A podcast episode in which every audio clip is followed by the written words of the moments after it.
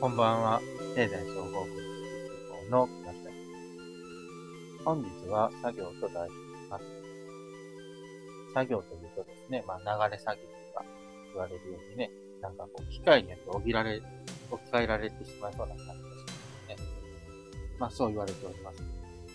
で、まあ、まあ本日、まあ、昨今の、まあ、チャット GPT のね、あの、生成 AI がもてはやされておりね。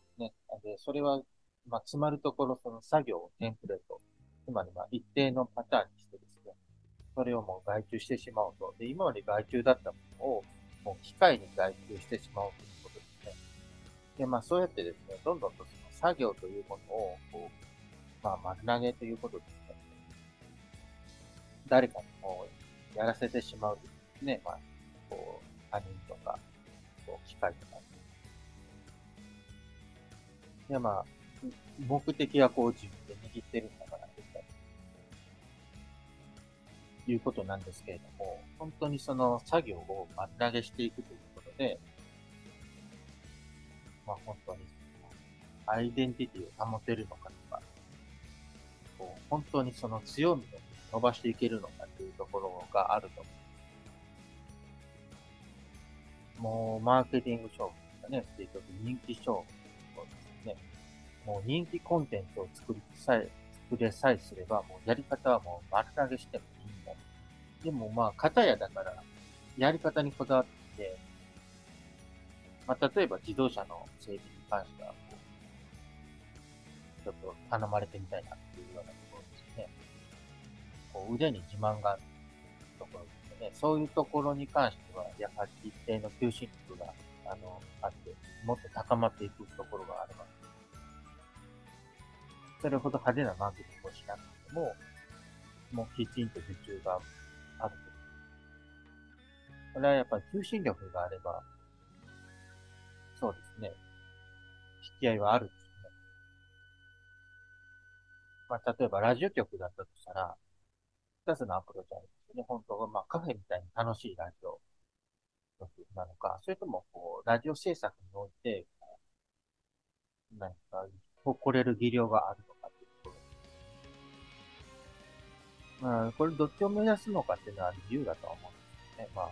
放送業界、マスコミ業界で、両面があります。技量の面と、こう人気の面と。まあ、この、まあ、単価とフォロワー数とどちら勝負に行くのかというところです。マスコミとは言っても、フォロワー数勝負とも限らない。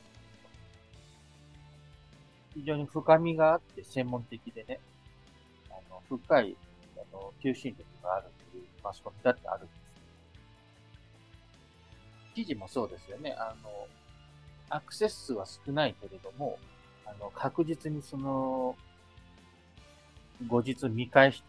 根拠とできるような、文献とできるような、良質な記事っていうのもあるんです。だから、大手新聞社であってもアクセス数が驚くほど少ない価値のある記事えー、まあ、だから、調査報道というかね、あの、詳しく知りたい人のその欲求に応える。で、まあ、かなり、まあ、二分されてきてると思います。まあ、その、難しくて詳しい、その、やっぱり記事というのはね、なかなか読みたがらないものですね。でも、本当に必要な人は、こう読むというもの本当に必要だったとしたら、例えば自動車の修理とかでも、10万、100万、1000万という金額をやっぱり事業規模だったら払えます。私、やっぱりラジオ局もね、そういう方面があってもいいと。もちろん、そのカフェとして、アイデンティティの大切だと言っても、やっぱりこのきちんと報道に応えられるというね、後々見返して、こう読み応え、聞き応えのある資料。これを作ってまいりたいなと思います。私もやっぱり、その、戦前の研究とかしてた時に、やっぱり新聞記事がですね、当時の情勢をこう振り返る材料になりました。本当良質な材料になりましたけど、まあ、終戦を経て、日本国民の皆さんも戦前の文化や風土というのを、あの日を境に思い出せなくなってしまったと言われていたりしまして、そんな時にその過去の調査報道がある当時を伺うことができ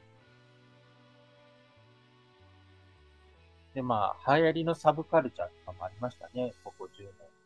年ね。それを振り返ることができるような材料になればいいかなと思っております。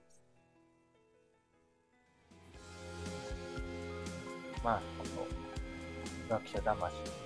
では惹かれるものです。ありがとうございます。また来週もお会いしましょう。ごきげんよう。